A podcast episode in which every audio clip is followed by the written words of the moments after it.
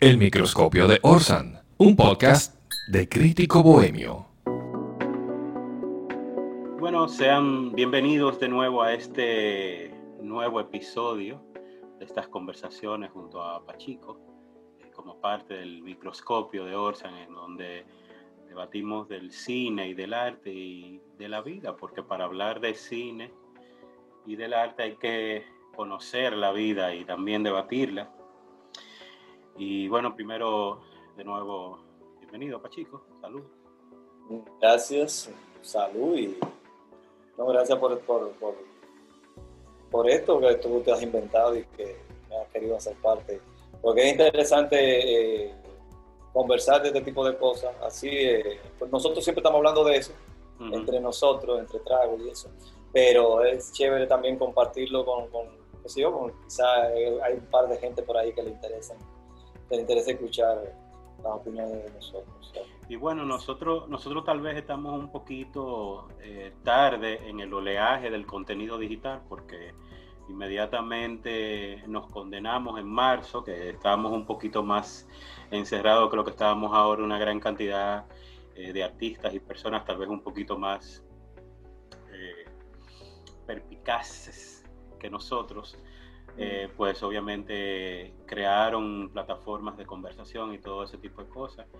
Eh, y nada, como que nos tomó un tiempito como que decidirnos. Yo ya igual como que tenía eh, un par de conversaciones que había hecho, pero como que nunca la había asumido así de nuevo de que pues vamos a lograrlo. Igual también el, con la reapertura de las de la economía, la reapertura del país, momentáneo, pues el trabajo a mí se me complicó bastante. pero nada, eh, ya estamos aquí.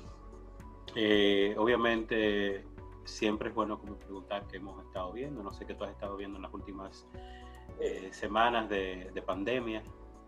Sí, no, yo lo que he estado viendo algunas series, Ozark, estuvimos viendo, la terminamos hace, hace poco, y algunas películas antiguas que he ido las tenía por ahí, otras que las he vuelto a ver, por ejemplo, estuve viendo de nuevo, eh, que las mencionamos el otro día, El Samurai, uh eh, Melville y con Alain Delon.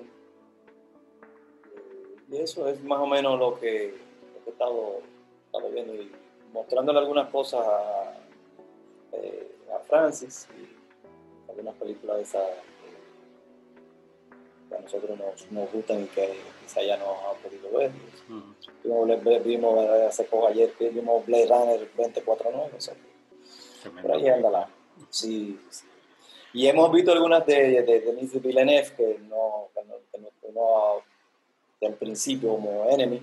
Eh, y Prisoners, yo creo que también está en Netflix, Prisoners. Sí, sí, Prisoners también la, la, la, visto. Yo la había visto en 2013, pero por ejemplo Enemy, que es más anterior, yo no la, no la habíamos visto y la, vimos, la vimos el otro día. Que es una, es una película inspirada en El hombre duplicado de José Saramago. Sí, exactamente. creo que es una de las películas que prueba que el hombre tiene facultades extraordinarias por adaptar historias inadaptables. Porque lo de la historia de tu vida, que es la novela corta en la que está basada la película Rival, también muchas personas decían cuando comenzó la producción que también era una historia eh, inadaptable por el hecho de que el personaje principal precisamente habla de este idioma y de esta forma de pensar que hace que la persona que conozca el idioma, que es el idioma de tapodo que traen los extraterrestres, que es el, arma que le presentan los extraterrestres a los seres humanos, hace que esa persona vea el tiempo de una manera eh, relativa. O sea, que no lo vea cronológicamente, sino que lo vea eh, futuro, pasado y todo eso. Entonces, como tú leer eso es súper interesante y el hecho de que el, eh, Arrival es definitivamente una de mis películas favoritas de todos los tiempos ya definitivamente. Entonces el hecho de que él haya podido adaptar eso, por eso también tengo confianza en, en, su trabajo con Dune, que ha sido como que la, la, gran novela de ciencia ficción elusiva de una adaptación cinematográfica eh, decente o que, la producción sobreviva y todo eso.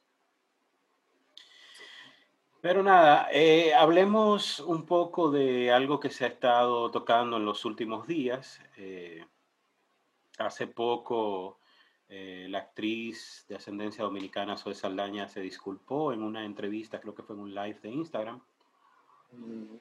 Se disculpó por eh, lo que fuese su interpretación de Nina Simón en la película de Cintia Amor Nina en 2016.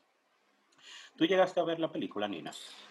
Yo no he querido verla realmente. Eso es una buena decisión. Yo no, es, que, es que desde el principio a mí ella no me da Nina, o sea, hay como, porque también ella yo creo que debería de disculparse no por, no por lo, por, por, por haberla, por haber hecho un papel como que, por, por, por el color de la piel y ese trabajo que tuvieron que hacer de, esa prótesis y, la, pintarle la, la, la piel yo creo que ella debía haberlo hecho, eh, disculparse porque ella no daba el papel.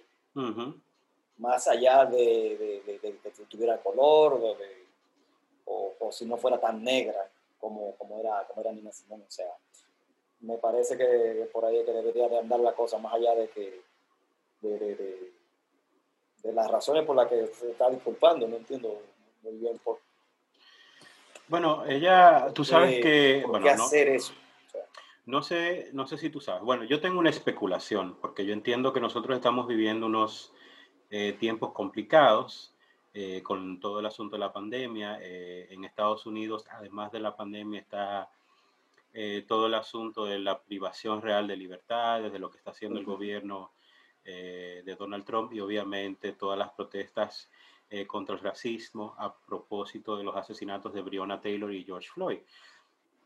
Yo creo que tal vez esa, esos conflictos sociales eh, que está viviendo Estados Unidos haya provocado que en la entrevista eh, se tocara el tema y ella pues hubiera una oportunidad, eh, porque yo también veo con mucho escepticismo las declaraciones de personas famosas, pero veámoslos por, por un lado un poquito más positivo y ella eh, tal vez despertó un poquito más ante las críticas que recibiese hace cuatro años, las cuales ella obviamente batallaba diciendo eh, que el debate no debiera haber sido uno de color, que ella tenía toda la capacidad de mm, interpretar a Nina Simón, que lo mismo dijeron de Elizabeth Taylor cuando intentó interpretar Cleopatra. O sea, la posición de, de Zoe no era la mejor en esos tiempos. Y la película, fíjate que tú no la has visto, ni has querido verla. La película, salvo una cantidad de personas muy reducidas, a la película nadie le importó desde un inicio. La película se debate y se hable simplemente por el hecho de las imágenes de eh, Zoe Saldaña con el blackface y con la, eh, con la prótesis de la nariz y todo eso, porque no se habla nunca de o sea, rara vez tú encuentras un escrito sobre la película en sí, eh, en comparación a lo que sí tú encuentras sobre lo que fue la, dirección y los posicionamientos de Cintia Amor como, como guionista y directora, y los posicionamientos también de Zoe Saldaña en contra de Lisa Simón y en contra del, del Simón State que dirige su hija Lisa, eh, como que diciéndole, eh, fíjate, una de las cosas que sucede es que eh, Nina Simón era negra y celebraba y defendía esa negritud. Entonces parece una contradicción que una mujer, o sea, además de ser mujer y además de ser negra, que es el caso de Zoe Saldaña, una latina con ascendencia eh, africana, latina eh, negra, no entendiese eso, no entendiese que ella fuese negra y que encima de que ella ser negra, tuvieron que pintarlas de más oscuro. tuvieron que poner una prótesis. Es, que, es, que es, es, real, pero entonces también hay un problema, hay un problema que tienen eh, eh, ellos, porque entonces ella no es tan negra, o sea, pero es negra. O sea, yo también hay un problema eh, racial, el, problema racial, por ejemplo, que tenemos nosotros aquí, es distinto al problema racial norteamericano. O sea, el problema racial de allá es, atacar a una negra porque no es tan negra. Que, creo que le pasó también a, a, Jennifer López una vez, que no recuerdo qué fue lo que qué palabra que usó, que entonces le dijeron, pero tú no eres negra, ¿qué haces tú hablando, hablando de Claro, ella es mulata, pero tiene mucho de negro, eh, Jennifer López también. Sí, pero fíjate, yo no quiero, yo no quiero concentrarme en las opiniones radicales porque ni del lado del que yo estoy de acuerdo, ni del, y, menos del lado al que me opongo. A mí no me gustan las opiniones ridículas y radicales. Yo me voy exclusivamente a las críticas que me parecían, o que todavía me parecen acertadas, que sí se le estaban diciendo con mucha razón. Nina Simón, además de ser la artista y cantante por, por, por la que todo el mundo lo conoce, era una activista de los derechos de los negros. Y Nina Simón era negra, negra, oscura. No era, no era, era una negra oscura en donde sus labios y su nariz también eran parte de su carácter. Y ella esa negritud la defendía. Entonces es un poquito contraproducente que la actriz que se busque para interpretarla tenga que someterse a un proceso de maquillaje que encima distrae, que encima eh, las organizaciones de derechos civiles y de derechos de las personas de colores buscaron que se eliminara esa práctica en las producciones cinematográficas en la década de los 60 porque por mucho tiempo y en la mayoría de las ocasiones eran prácticas utilizadas con tonos racistas, porque el blackface, o sea, pintar a una persona de una tez más clara, pintarla de más oscura, se utilizó por mucho tiempo para evadir la percepción que se tenía de la esclavitud en los Estados Unidos. Por ejemplo, en el teatro buscaban actores blancos porque obviamente los negros no tenían derecho eh, pues a la creatividad ni a nada, o sea, tenían derecho a lo que le exigía su, su maestro. Entonces estos actores blancos que se pintaban de negro, que se dejaban obviamente un espacio bien amplio en la boca para aparentar que tenían boca grande, pues eh, interpretaban esclavos felices, encantados de trabajar en, en las granjas, encantados de trabajar en las plantaciones y encantados de trabajar para sus jefes. Entonces era una especie de propaganda eh, a favor de la esclavitud. Y luego, obviamente, Hollywood siguió utilizándolo en, en, sus películas hasta que ya comienza a castigar actores negros y actrices negras, pero en roles que siguen denigrando eh, la raza. Entonces, yo creo que hay muchas personas que le hablaron en ese tono a Zoe. Y yo creo que, o tal vez ella se dejó llevar del ruido, que, que es el que tú mencionas, que tal vez es el que hace más ruido. Tú no eres suficientemente negra. Sí. Tú, eh, o sea, eso, eso hace mucho ruido, pero tanto eh, la hija de Nina Simón, tanto todas las personas que eh, continuaron de alguna forma la labor social de Nina, yo entiendo que le hablaron muy claro a ella y a Cintia Amor. Obviamente a, Ni, a, a Nina, a, a Zoe le cae y le cayó todavía más la lluvia de críticas porque ella es quien interpreta a Nina Simón y ella es que se tiene que someter a este proceso de maquillaje. Pero hay que recordar que la culpa también recae muchísimo en su guionista y directora porque la historia es muy mala. Eh, y en sus productores. Pero quien está dando la cara, eh, no pun literalmente. pero literalmente es eso es Saldaña. Yo lo que sí creo es que, vuelvo y digo, es que no, ella no era la actriz indicada para eso. Por ejemplo, hay, hay una actriz que a mí me, que yo quisiera que lo hiciera, es Leslie Jones. Esa actriz se parece cantidad a Nina Simone. Esa podría hacerlo perfectamente. Claro, ya veremos cuáles son los, niveles de actuación de ella y todo eso, pero físicamente esa es la ideal para hacerlo. Yo entiendo que el casting debió, debió ser, irse por otro lado y no, no agarrar a, También creo que Zoe a lo mejor quiso eh, y se equivocó.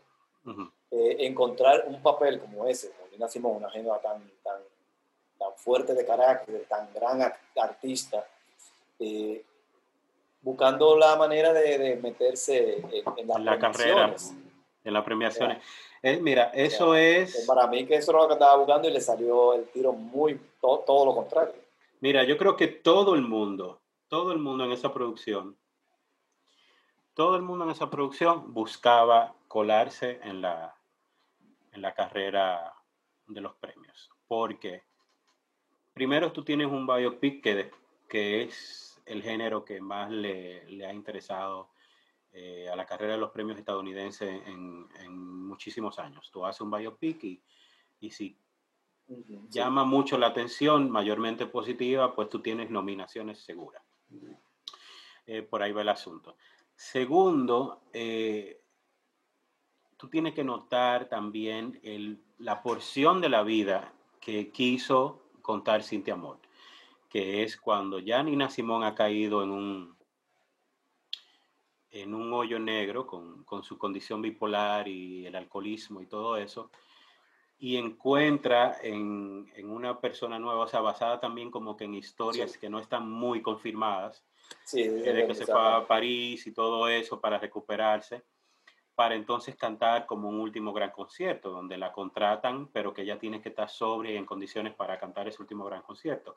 Eso es una historia, un melodrama oscarino, porque entonces tú buscas una porción de la vida de este personaje en donde quien la interprete pueda sobreactuar momentos de ira y sobreactuar momentos de tristeza, que le encanta esa vaina a los premios. A mí me parece una cosa tan inorgánica, pero le encanta ese griterío a, a, a los premios estadounidenses. Entonces, esta película era completamente, oye, completamente era un Oscar bait, de principio a fin. El problema es, yo te aseguro que si no hay una contradicción tan grande como, como la que se le presentó a la directora, a la guionista y más a Zoe Saldaña con todo el asunto de, del maquillaje y todo eso, yo te aseguro que fácilmente pudiese haberse colado en alguna nominación de los premios. Lo que pasa es que la ignoraron completamente, nadie quería estrenar esa película, uh -huh. la película se estrenó sin pena y sin gloria y solamente algunos desdichados fue que nos arriesgamos eh, a ver, a ver a la ver. película para hablar de eso, porque vuelvo y te digo, mira, o sea, tú tienes también un amplio interés por si hay intérpretes o responsables dominicanos o latinos, tú los filmes lo ves. Claro. Uno, o sea, mira lo que tú me dices, que, que con las imágenes no te has interesado nunca por ver Nina. Es que yo, yo te estoy seguro que, como tú dices, eso, esa, esa, ese maquillaje yo saber que, que soy, o sea, nunca me voy a, de, a, ver a Nina, voy a ver a Zoe Saldaña todo el tiempo. Y mal, y maltrecho, o sea, nunca la voy a ver. Y te desconecta eso completamente sí. de la historia, que es básicamente algo con lo que peleé, por ejemplo, con, con Veneno. Yo siempre voy a aplaudir, te voy a decir una cosa, siempre voy a aplaudir y voy a defender eh, la labor de Pepe Sierra, porque creo también sí. que al final los actores y las, las actrices no son tan culpables a veces ah, y más y más en la industria y más en la industria de nosotros en donde tal vez los actores y las actrices eh, pues tal vez tienen un, un, temor de ser considerados difíciles en una industria tan pequeña pues se entregan a lo que le a los que le presente la producción uh -huh. eh, y los directores. Y yo entiendo que a pesar de todo lo que tenía en contra Pepe Sierra con ese maquillaje sí eh, horrible, con las deficiencias eh, clarísimas de, del guion de, de Tabaré. Creo que él hizo un rol importante y tan importante que a veces me parece más, o siempre me pareció más, una película del relámpago de Pepe Sierra que del Jack Veneno de Manny Pérez. Claro, no, de hecho se llama el relámpago de Jack. Claro. Entonces, eh, yo lo que digo es que a veces eh, estos cineastas o estos productores, por un lado quieren eh, expandir a lo fantástico o más a la ficción que a la realidad. Obviamente hay cosas inexistentes en esta historia que intentó contar Cintia Amor de Nina. Hay mucho más ficción que realidad. Pero entonces quiero mantenerme lo más real posible hasta el punto de yo llegar a ponerle prótesis y piel más negra a Zoe sí. Saldaña. Porque cuéntame una historia inspirada en la vida. Claro, hubiera, estado, hubiera, estado. ¿Tú me entiendes? Si ya eh, Pepe Sierra, para poner un ejemplo, no sé cómo fue el proceso de preproducción ni de casting del relámpago de Jack, pero si Pepe Sierra te ha convencido tanto para darle ese papel, un hombre blanco, y ya de por sí tú tienes un guion que es fantástico, que es a un periodista que le están haciendo una historia que eh, eh, claramente dentro de la ficción de la película, la, también la está exagerando un poco. Sí. eh, una historia del pasado, pues haz una interpretación. No, no digas que estos son estas personas. Puedes ponerle el trueno, tú puedes ponerle otro nombre, pero el relámpago era moreno, era negro. Entonces, el asunto con, con el blackface en la actualidad es que aunque tú no tengas tal vez una condición racista y tú lo estás haciendo, ah, es que Pepe Sierra ya eh, es muy bueno y lo hizo bien, entonces tengo que utilizarlo él como relámpago. O en el caso de Nina. Lo que pasa es que yo siento que igual denigra a personas talentosas de color que sí existen.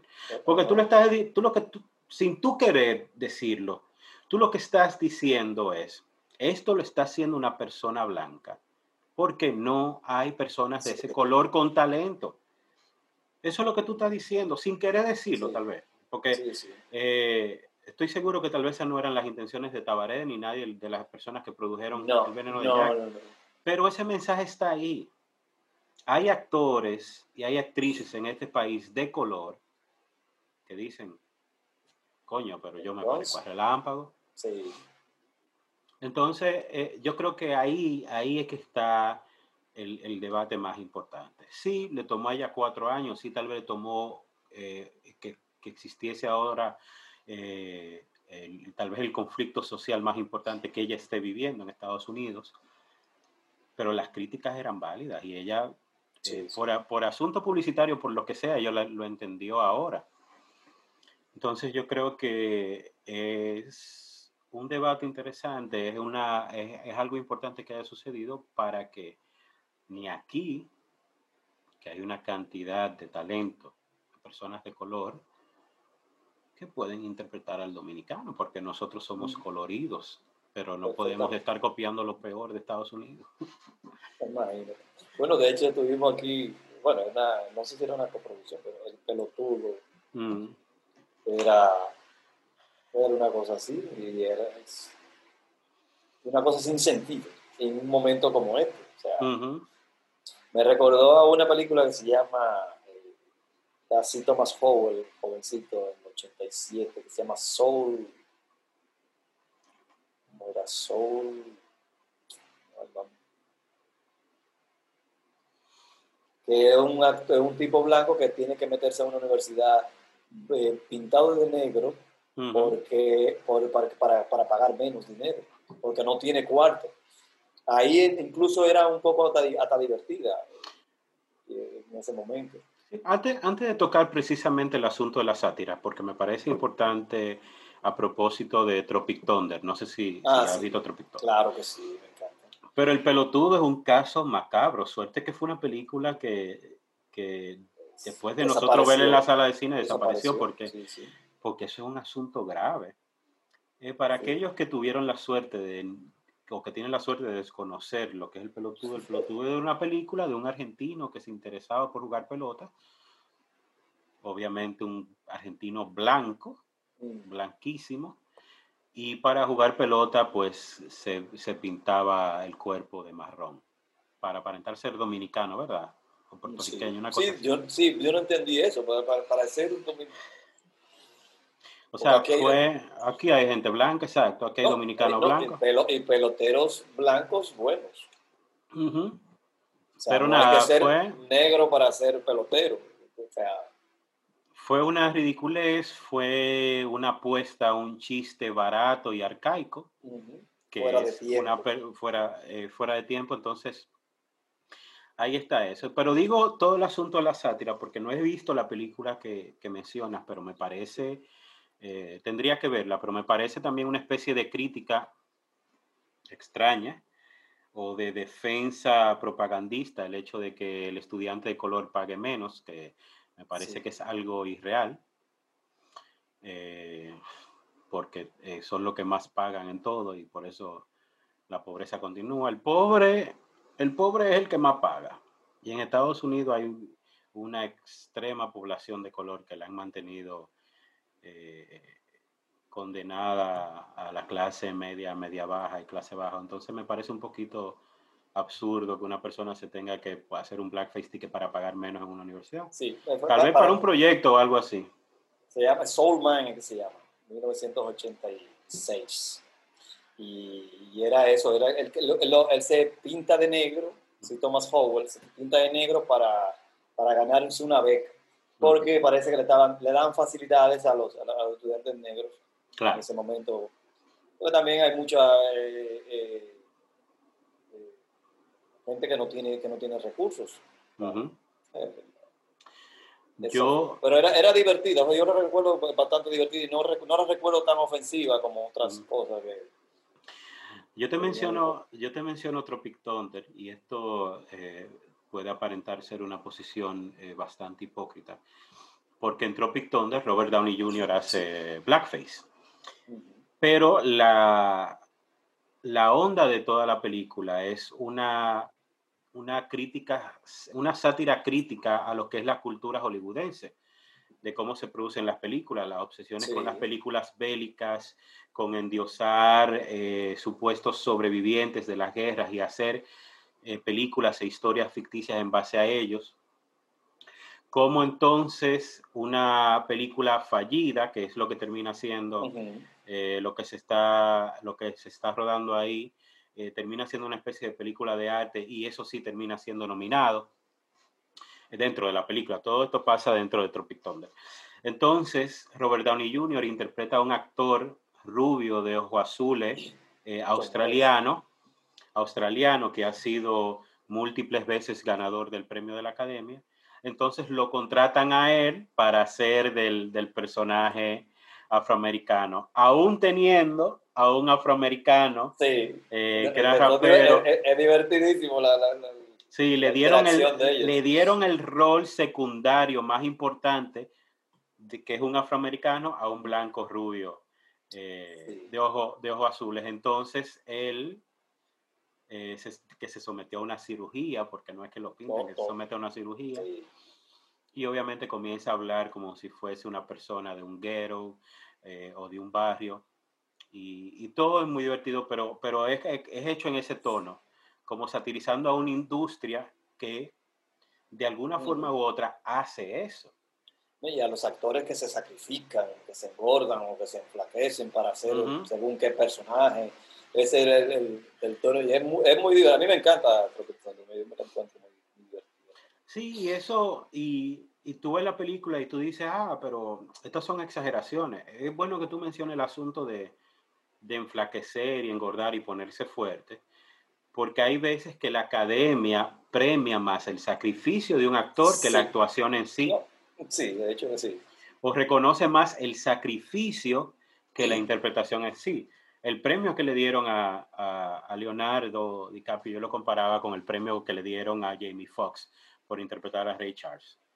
Y por el premio que eventualmente le dieron al Pacino por interpretar eh, eh, el teniente coronel en Esencia de la Mujer, en ese No Fue Woman, en donde la discusión que se tenía camino a los premios era en base a que tú veías a Pacino y tú creías que tú estabas que él estaba ciego porque él se mantenía en personaje.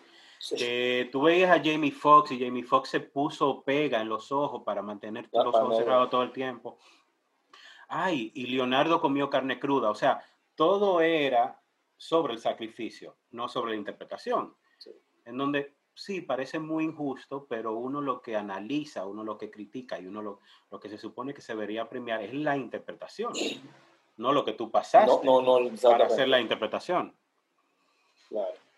Pero mira, mira, mira, ahora que tú eh, eh, me recordé ahora también otro, otra, otra actriz que también se transformó pero esta es blanca.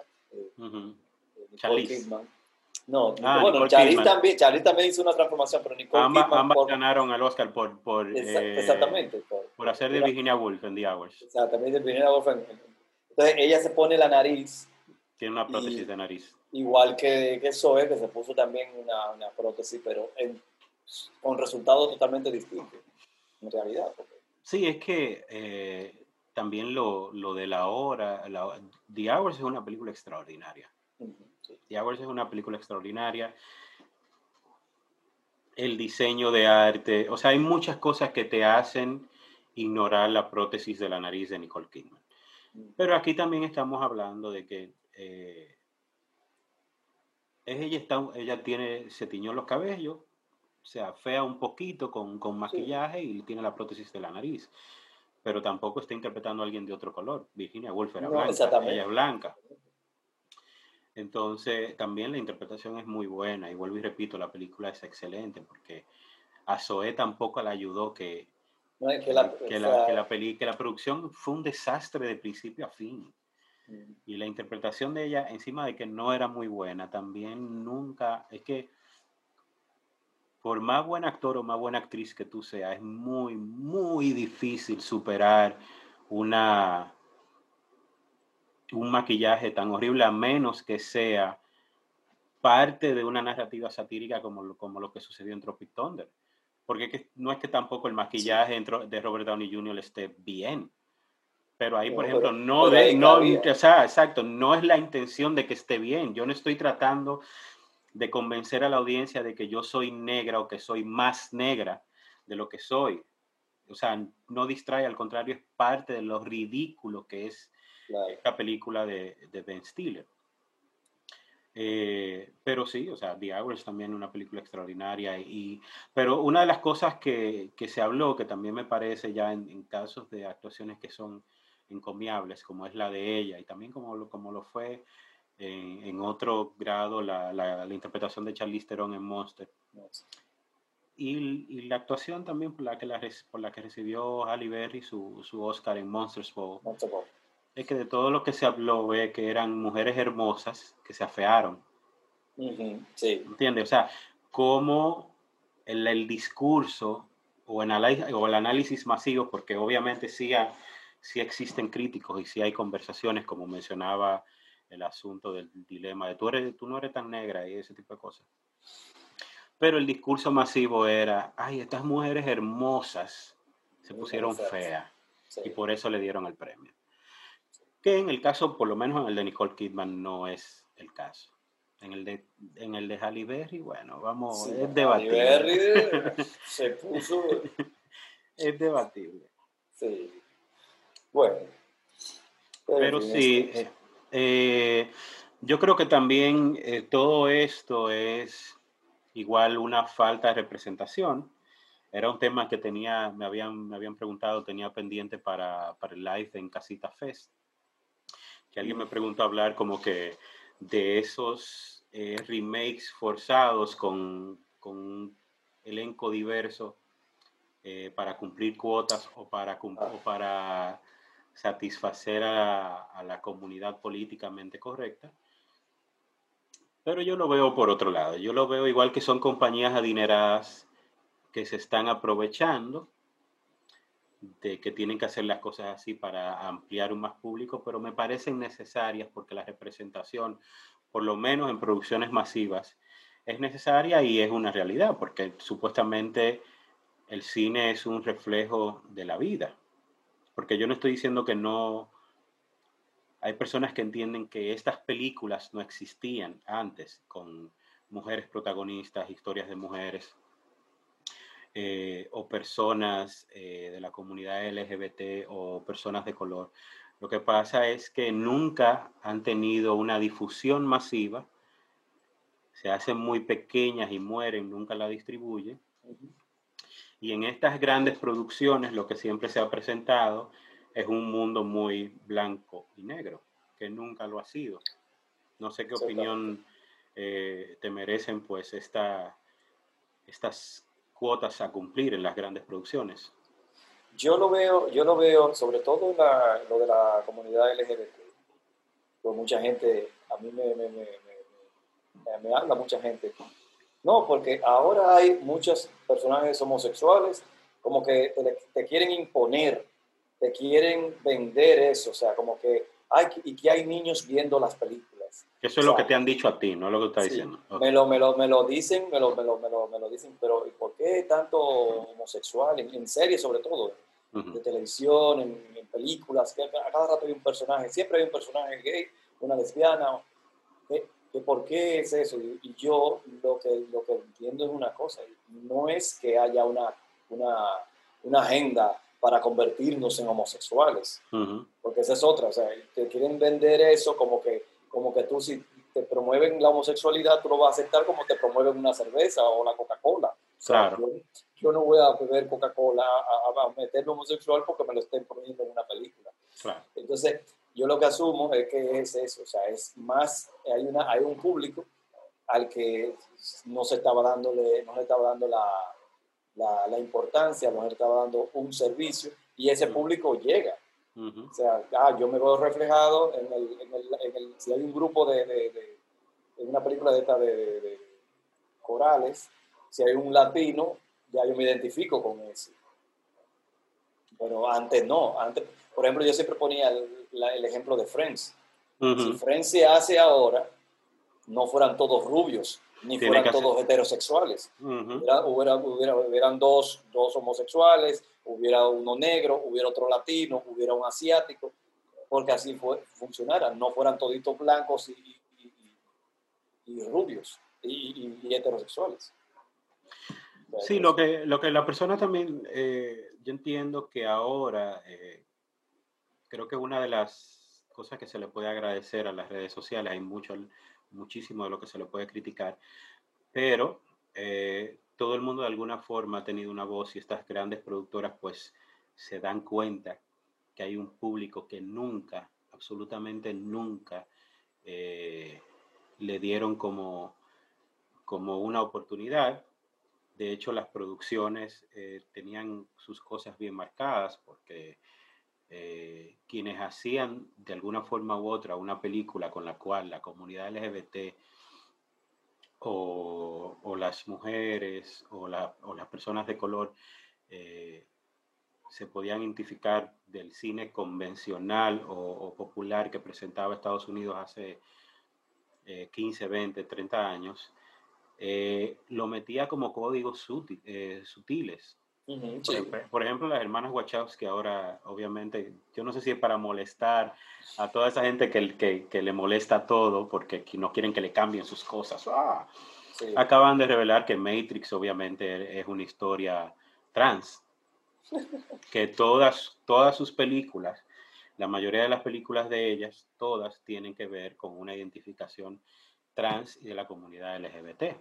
Estamos hablando de una persona que o, sea, o de personas que viven en cuerpos de otros, o que viven una mentira y tienen que salir de este eh, capullo y todo ese tipo de cosas. Entonces, inmediatamente ya se hicieron el, cambio, eh, hicieron su proceso de, hombre a mujer, como que el debate de, de, la, de la Matrix hace 20 años era otro, o sea, era como que si nosotros de verdad estamos viviendo una mentira, si estamos conectados, si estamos siendo títeres o baterías de una gran corporación eh, por allá por encima del universo, inmediatamente sucede esto, cobra otra connotación Matrix. Para mí no fue necesario que ellas hicieran estas declaraciones, pero había mucha gente.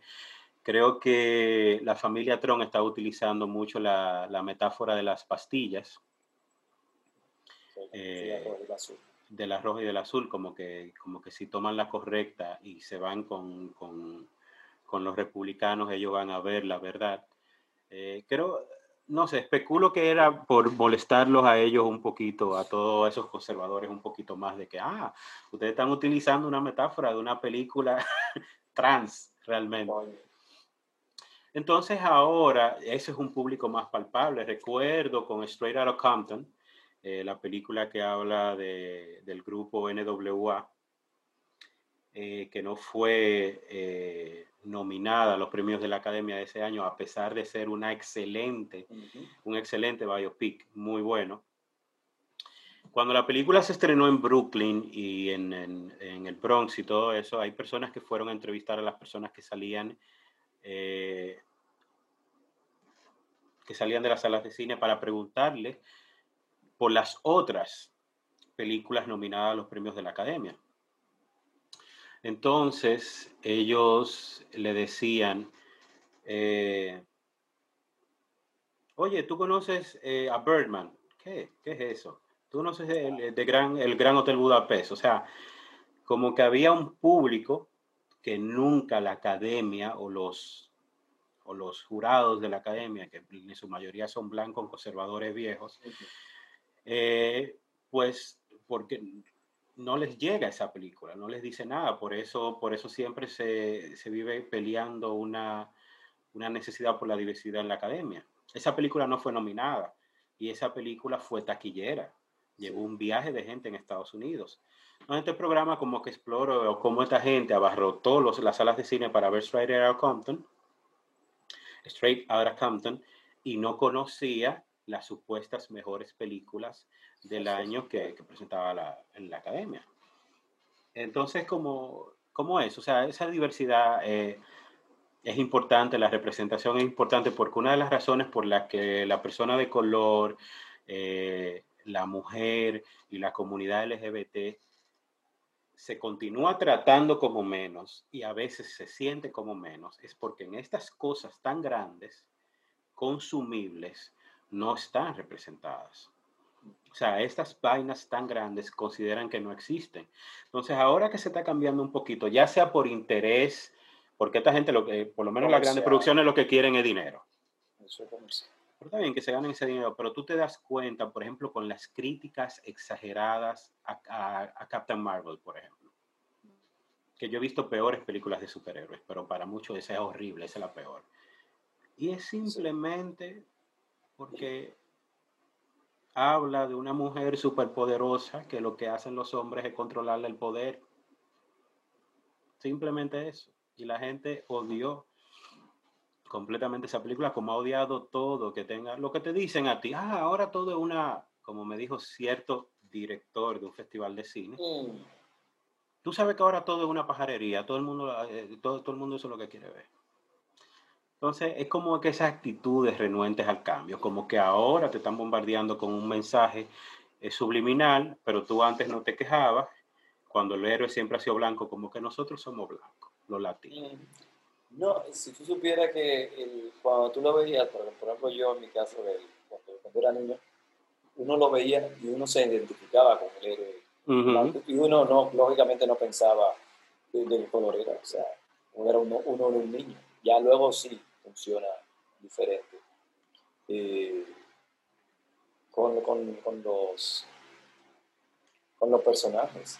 Pero, pero igualmente eh, hay otros héroes que los han puesto, eh, le han cambiado el color, por ejemplo, a, a- a- los, los han vuelto negros y la gente Ujú. no se dan cuenta serio, de, porque a lo mejor no conoce la base, la, la, la fuente Claro. original.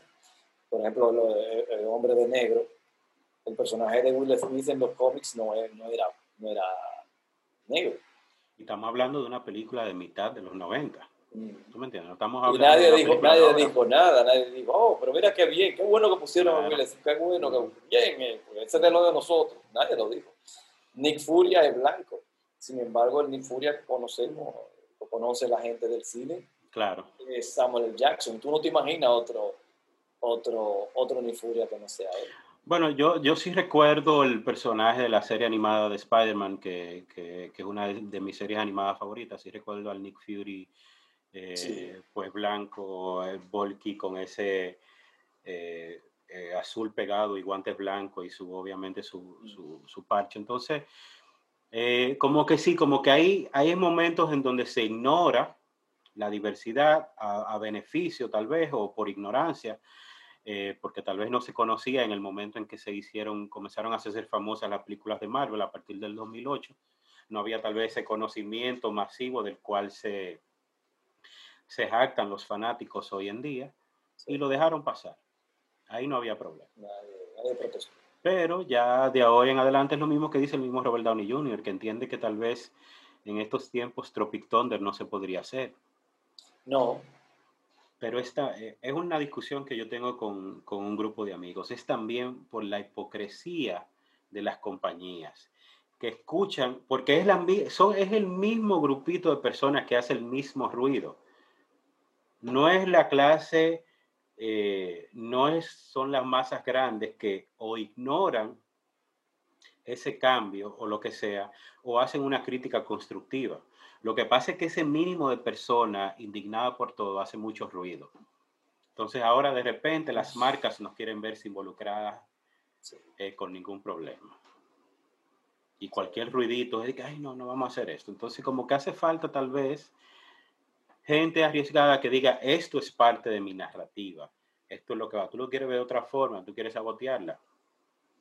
Eh, perfecto, pero yo entiendo que sí, nadie se arriesgaría a hacer eh, hoy en día. Y estamos hablando de Tropic Thunder, es una película de hace 10 años. Sí.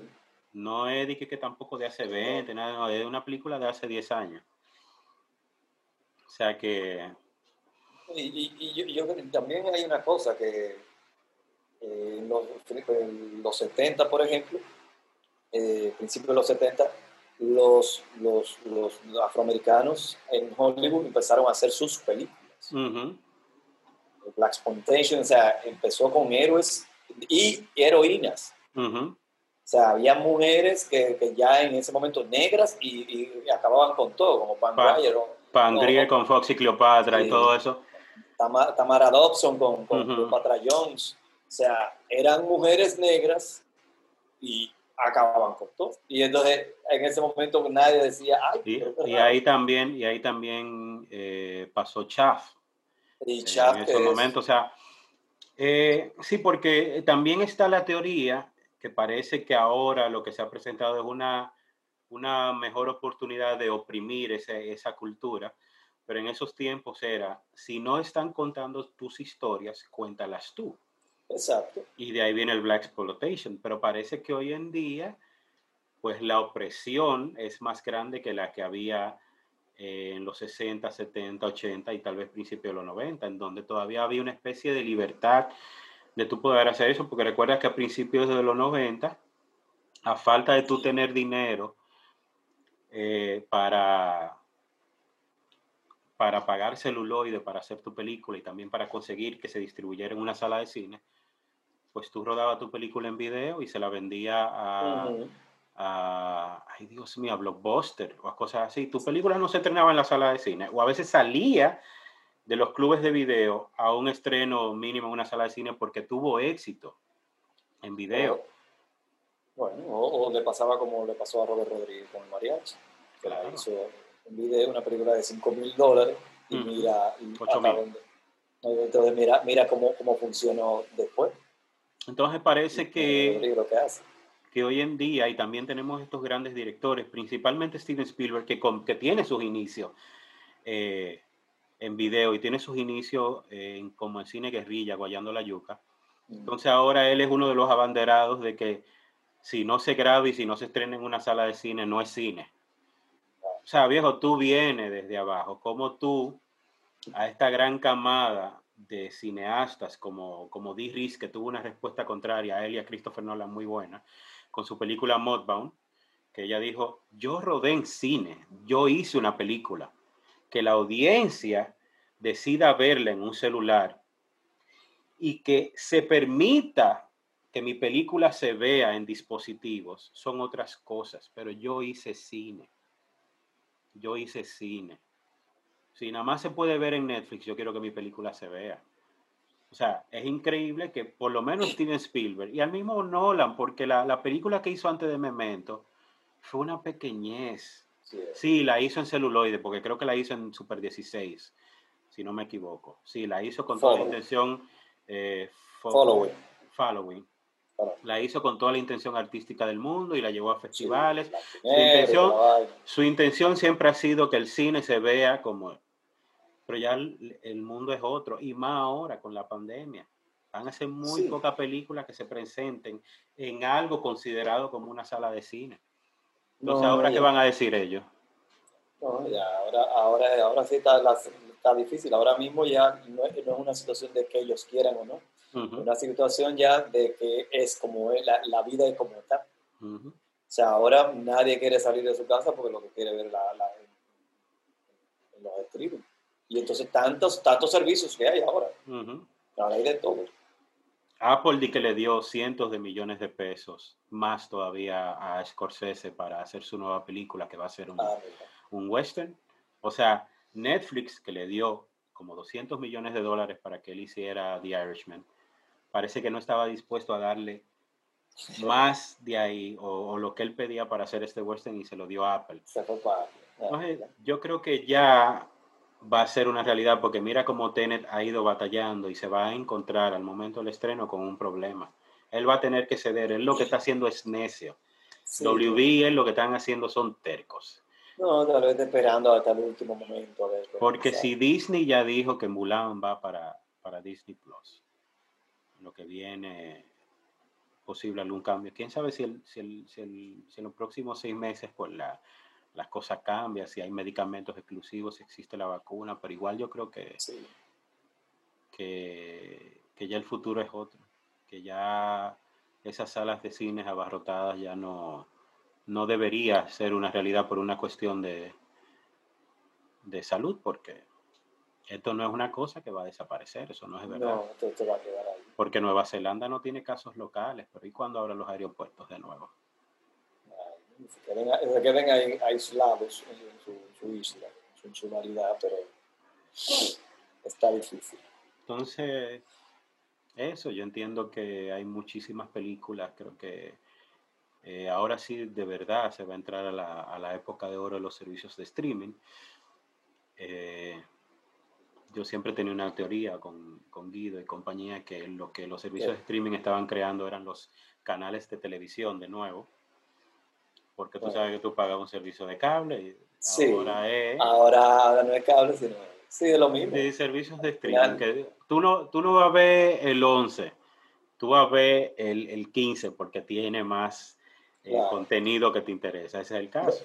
Lo, lo, interesante de esto es que tú lo ves cuando te da tu gana, ¿no? Ah, claro. mira, son las, son las 8, tengo, déjame dejarte porque tengo que ir a ver el, el episodio. De... Claro. Eso, es una, eso era un deseo que se tenía, una necesidad.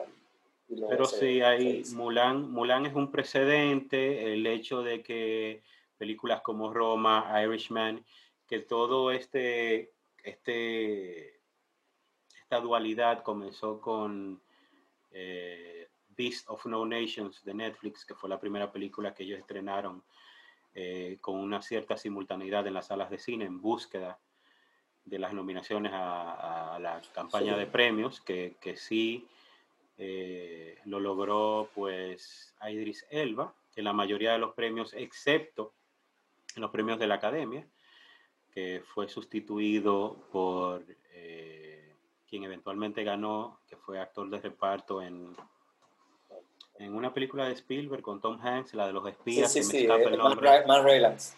Exacto, por ahí anda el, el, nombre de la, pero ahora se me escapa la película. Bueno, el caso es que también yo tengo, un, eh, tengo una situación con ese año porque también le negaron el Oscar a, a Stallone por Creed, que yo entiendo sí, que hasta por deuda debieron habérselo dado porque le gusta burlarse de Stallone, pero Stallone le dio mucho a la industria sí, sí, hollywoodense. Y en el momento que te da un rol por el cual tú puedes justificar premiarlo. Sí, claro. Pero esos son otros 100.